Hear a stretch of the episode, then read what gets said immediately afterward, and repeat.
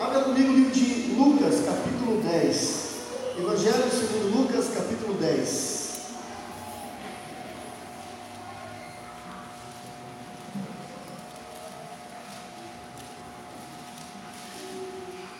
Evangelho segundo Lucas, capítulo 10. Nós leremos o versículo, leremos o versículo 5 e 6.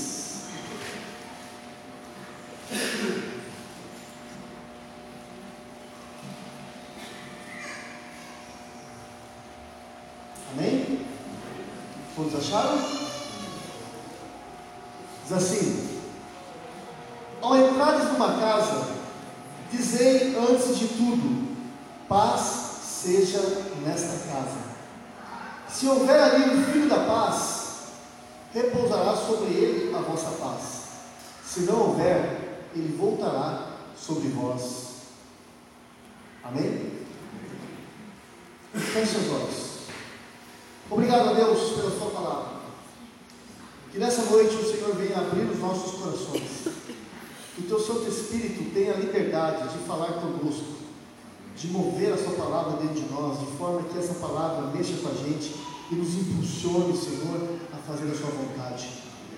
Fala conosco, Deus. Ache em nós um coração, uma terra preparada para que essa semente possa cair e dar frutos que toda tentativa do diabo em roubar essa palavra dos nossos corações, em fazer nós nos focarmos em nós mesmos e em outras situações, caia por terra em nome de Jesus. Que a nossa mente, os nossos olhos e os nossos ouvidos estejam nesse momento, Senhor Deus, preparados, focados no Senhor, em nome do Senhor Jesus. Amém? Glória a Deus. Irmãos, é, Deus tem uma palavra no teu coração, amém? Você crê nisso? Eu creio. Né? Quando a palavra está sendo exposta aqui à frente, é o próprio Deus falando né, através dos nossos corações e usando como instrumento apenas da sua, da sua poderosa palavra.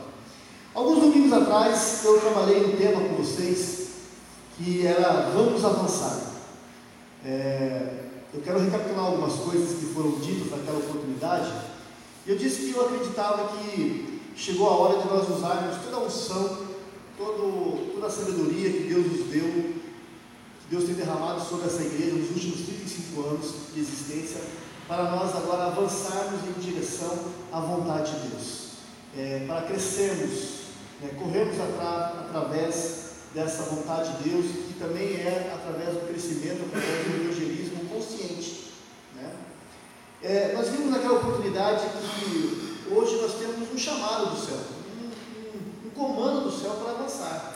Nós precisamos sair de onde estamos e ir para um lugar onde Deus quer que nós estejamos. E o Senhor está nos comissionando então para essa tarefa. Nós fomos escolhidos e designados para dar frutos. Lá em João 15 diz que nós devemos dar frutos. A árvore que ele dá fruto, ele corta. É isso que ele fala. Entretanto, nós vimos que no meio da multidão que caminhava com Jesus, teve três grupos de pessoas, três pessoas que representavam três grupos, que não puderam ser usadas por Deus por conta da postura que elas tiveram diante de Jesus. E que se nós tomarmos também essa postura, nos impedirá de nós avançarmos. Né? A primeira postura que nós vimos é que aquelas pessoas não estavam dispostas de abrir mão do conforto da comunidade, da comodidade.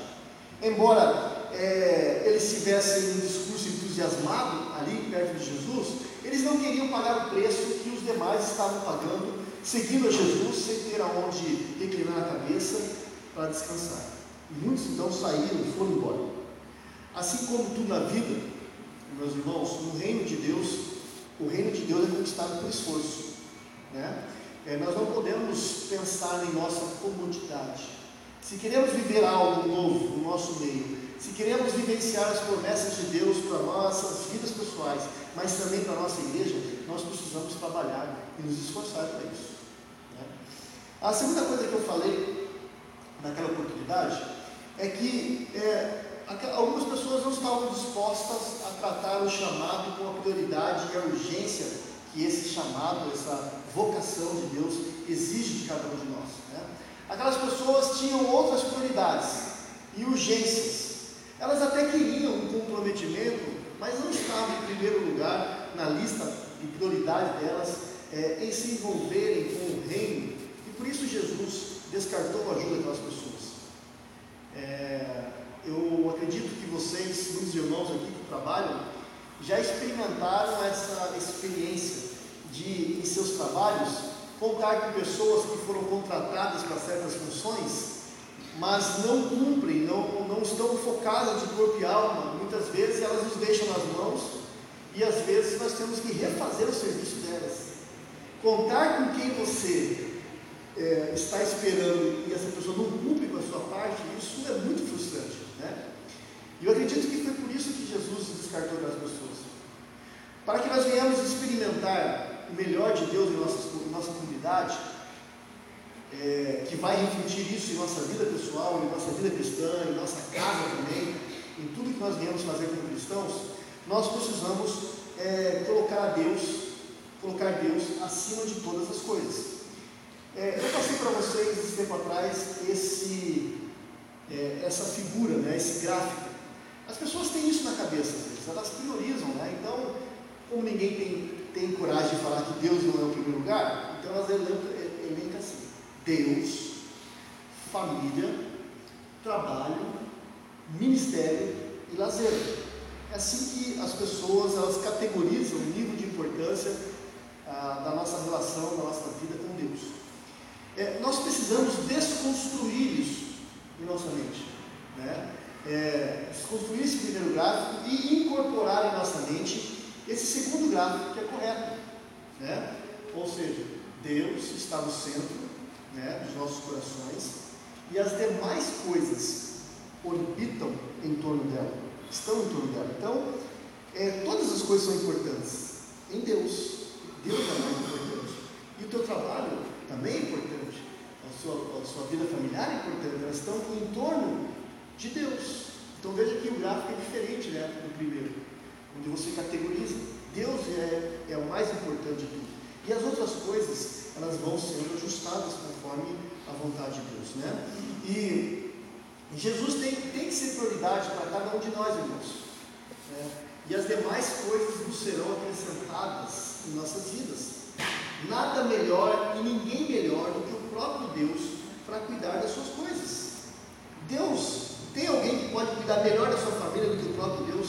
Tem alguém que pode cuidar das, sua, das suas finanças melhor do que o próprio Deus? Ou da sua, da sua faculdade melhor do que o próprio Deus? Quando você cuida das coisas de Deus, Deus cuida das suas coisas. Isso é um princípio muito importante no reino. É uma verdade que eu quero que você experimente na sua vida. Isso é muito verdadeiro. Né? A terceira coisa que nós vimos naquela época, naquela oportunidade, no terceiro grupo de pessoas, é que Jesus não viu naquelas pessoas perseverança que o ministério exige. Todos nós aqui temos um chamado de Deus, uma vocação. E isso exige de nós uma perseverança.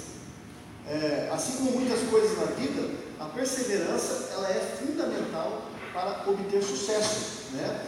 Nós temos aqui uma, uma figura né, que mostra que muitas pessoas, no, limi, no limiar do sucesso, quando estão para alcançar aquilo que tanto sonhavam, e desistem.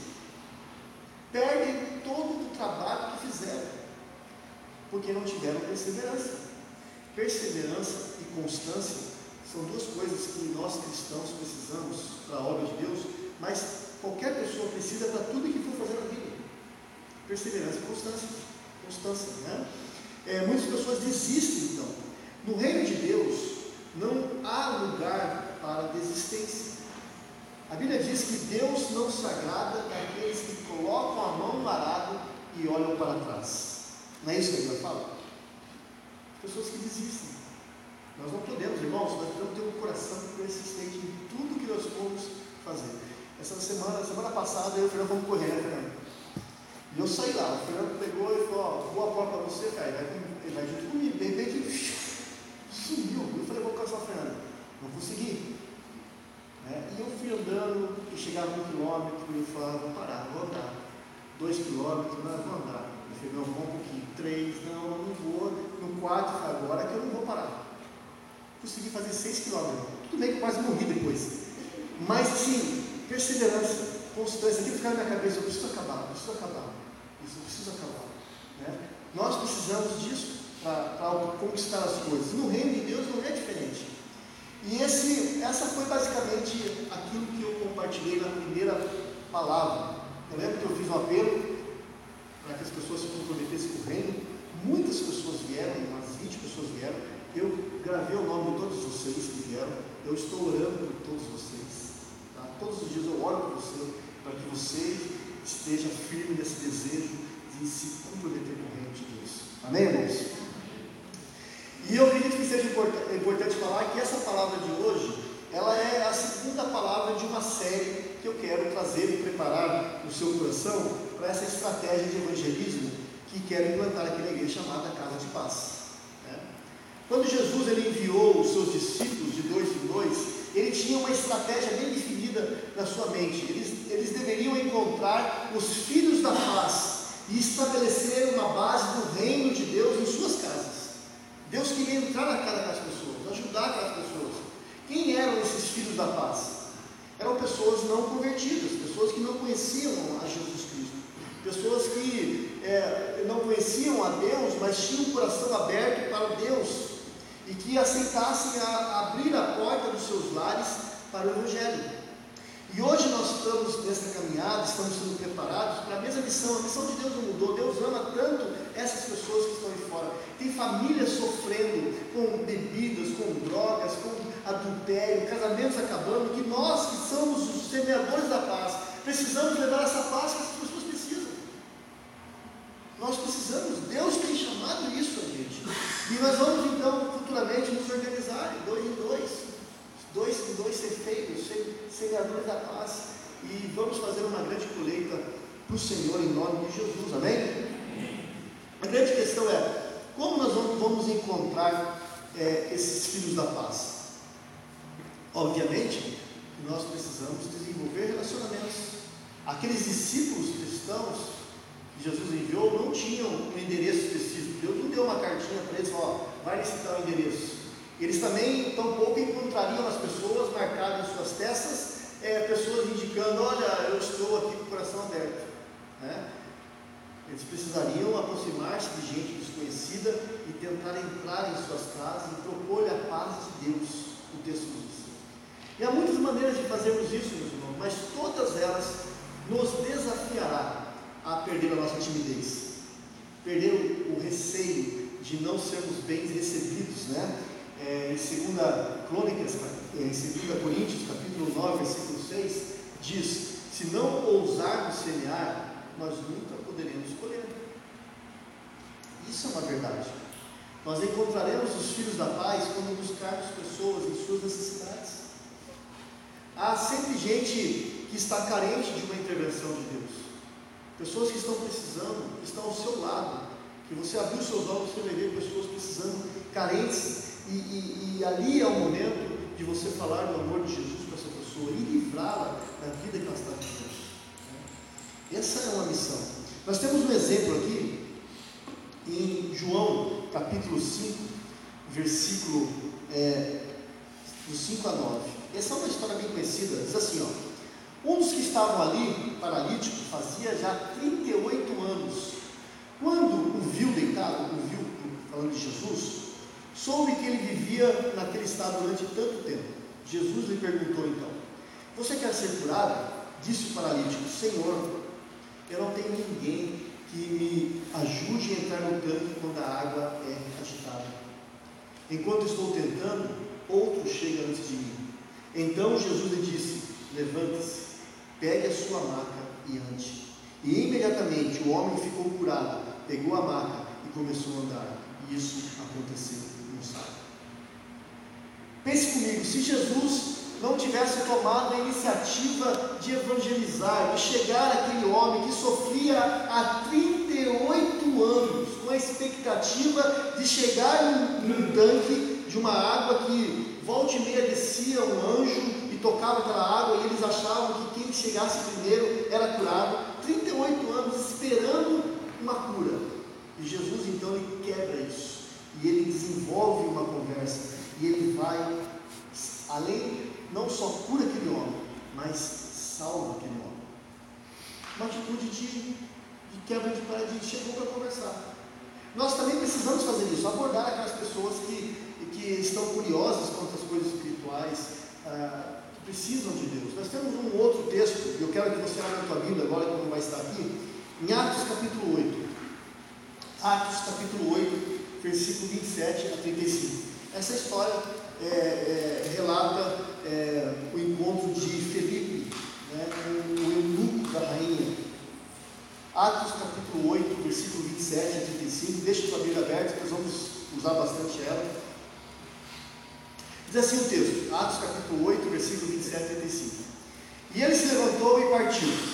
No caminho encontrou um eunuco etíope, um oficial importante, encarregado de todos os tesouros da Candência. Candência era a rainha, rainha dos etíopes. Esse homem viera a Jerusalém para adorar a Deus e de, e de volta para casa, sentado em sua carruagem, lia o livro do profeta Isaías.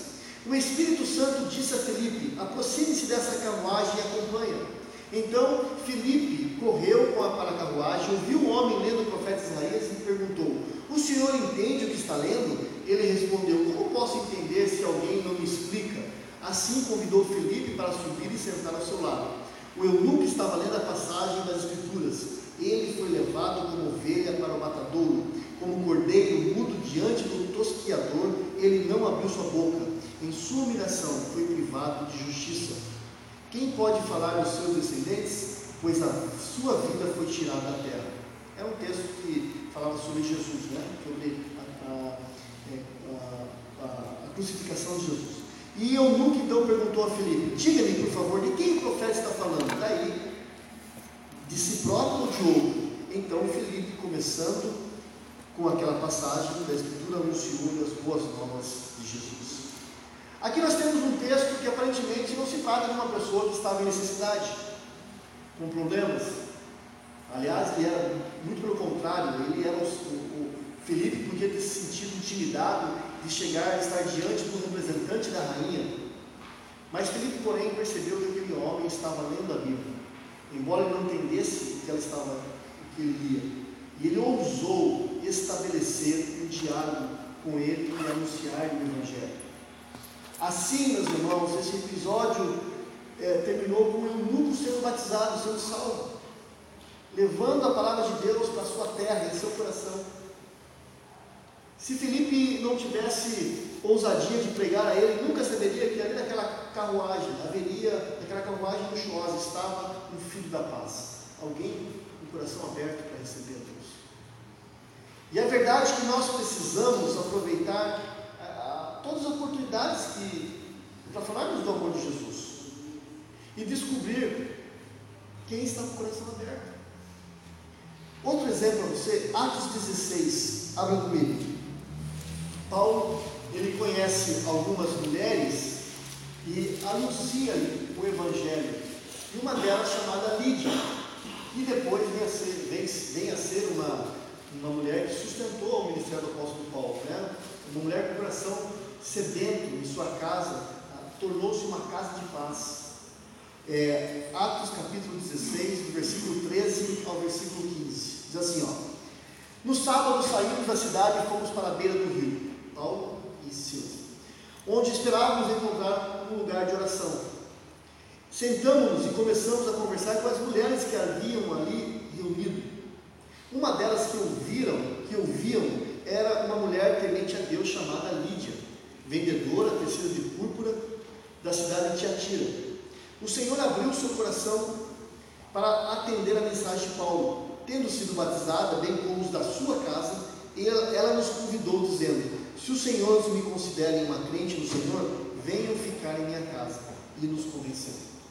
Né? É, mas se Paulo não pregasse para essa mulher, a casa dela não seria transformada. O que teria acontecido se ele ficasse apenas orando? Porque ele foi ali para orar. Mas ele encontrou um grupo de mulheres e começou a conversar. Quantas almas deixamos de colher? Quantas casas permanecem fechadas porque nós não ousamos de bater a sua porta, de abrir nossos lábios e falar: olha, Deus pode mudar essa situação, Deus pode mudar o seu casamento, Deus pode curar sua filha, o seu filho, Deus pode livrar o seu filho das drogas. Porque Deus pode, pode ou não pode? Você crê nisso? Mas muitas pessoas estão chorando, desesperadas, precisando de um semeador da paz. Levem o Evangelho, livre elas dessa vida. Né? Às vezes, perto de nós há pessoas desesperadas, mas nós estamos atentos, olhando para essas pessoas. O próprio Paulo e Silas salvaram toda uma casa, uma família, a partir do momento que eles interviram na vida de um carcereiro que queria tirar a sua própria vida. O carcereiro queria se matar. E Paulo entrou então é, com a palavra de Deus e salvou o carcereiro. Eu quero que você também leia, abra comigo Atos 16, o 27 a 34, nós vamos ler. Vamos, é muito interessante ver, ler esse texto. Atos 16, do 27 a 34. Amém? O carcereiro acordou e, vendo as portas abertas da prisão, desembanhou sua espada para se matar. Só um contexto aqui. Paulo estava preso, Silas estava preso. Teve um terremoto que abriu todas as celas. E os presos, alguns presos fugiram. Paulo e Barnabé não ficaram. Quando o preso fugia, a responsabilidade era desse carcereiro. Então, era melhor ele se matar do que cair na mão do imperador. Ele estava pronto para se matar, né? porque pensavam que os presos tivessem fugido. Aliás, ninguém fugiu, todos estavam lá. Paulo e Barnabé também estavam lá. Né? Daí, quando ele foi se matar, Paulo gritou: Não faça isso, estamos todos aqui. O carcereiro pediu luz, entrou correndo, tremo, prostrou-se diante de Paulo e Silas. Então levou-os para fora e perguntou: Senhor, o que devo fazer para ser salvo? Ele reconheceu que havia algo diferente. E eles responderam: Creia no Senhor Jesus Cristo e serão salvos você e a tua casa. É uma promessa. Quando você crê em Deus, você anda no caminho do Senhor, a sua casa também será salva. Isso não é eu que estou falando, isso é o próprio Senhor Deus que está falando. Amém? E, e, e, pregaram a palavra de Deus a ele, todos da sua casa. Naquela mesma hora da noite, o carcereiro levou, lavou as feridas deles. Em seguida, eles, eles e todos os seus, os seus família, foram batizados. Então levou para sua casa, serviu-lhes uma refeição com todos da sua casa, alegrou-se muito por haver crido em Deus. Cara, Deus transformou a vida desse homem. Muitos crentes, muitos cristãos desobedecem o Senhor e não cumprem a sua missão por causa da timidez, por causa do receio de não ser bem sucedido, bem, bem aceito, é, muitas vezes quem são enviados para falar do amor de Deus é, perdem a paz, ficam irritados, se isolam, não querem, é, mas não deveria ser assim entre nós.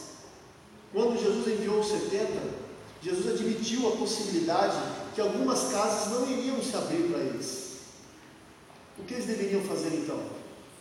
Jesus admitiu a possibilidade que algumas casas não iriam abrir para eles, que eles, eles deveriam voltar frustrados, perder a paz? Não. O Senhor disse: se houver ali um filho da paz, em Lucas 10, 6, né? É, repousará a paz sobre ele. Se não houver, a paz volta para você. Quando você sai para evangelizar, você é abençoado. Você abençoa, mas também é abençoado. Então, é, partimos para outra casa, para outras pessoas. Se você não tiver êxito na tentativa, Fique tranquilo, parte imediatamente para outra casa, outra pessoa. Nós não podemos nos é, des, desestimular porque uma porta foi fechada. Ou mesmo porque pessoas abriram inicialmente, mas depois não quiseram caminhar com a gente. Um semeador da paz precisa saber que nem toda semente prosperará, mas que a única forma de obter é continuar semeando. Né? Eclesiastes capítulo capítulo é, 11, versículo 6, diz assim: Plante de manhã a sua semente, e mesmo ao entardecer, não deixe as suas mãos ficarem à toa, pois você não sabe o que acontecerá, se esta ou aquela produzirá, ou se as duas serão igualmente boas.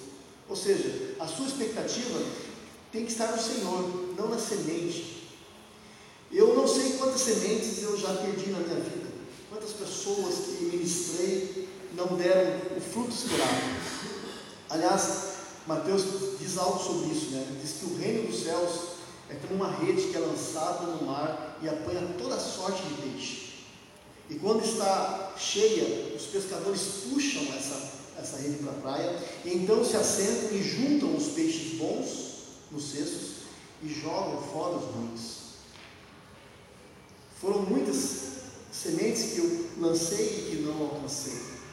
Entretanto, a alegria do meu coração está naquelas que permaneceram, que tiveram as suas, as suas vidas mudadas, que falam para mim assim, pastor, se o senhor não tivesse me falado isso, eu, eu estaria em outro lugar, eu tinha feito outras coisas.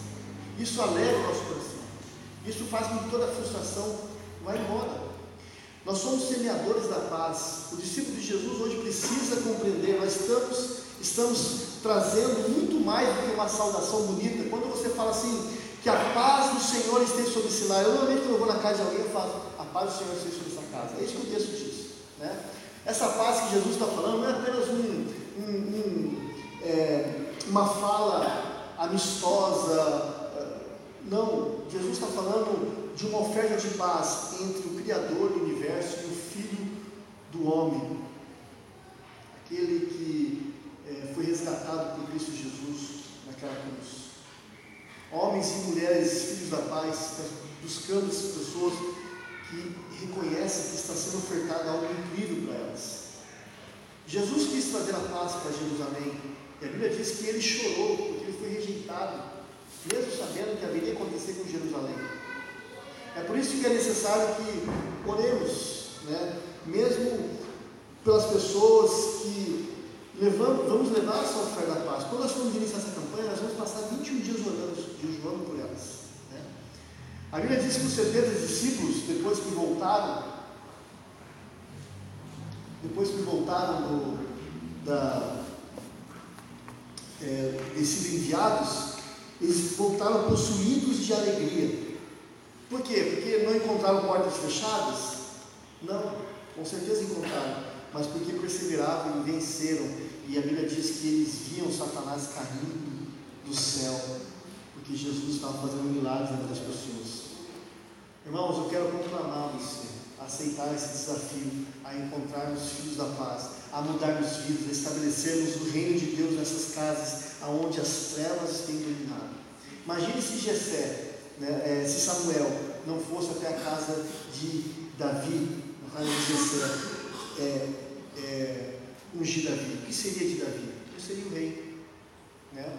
Nós precisamos, e nós vamos ter experiências sobrenaturais.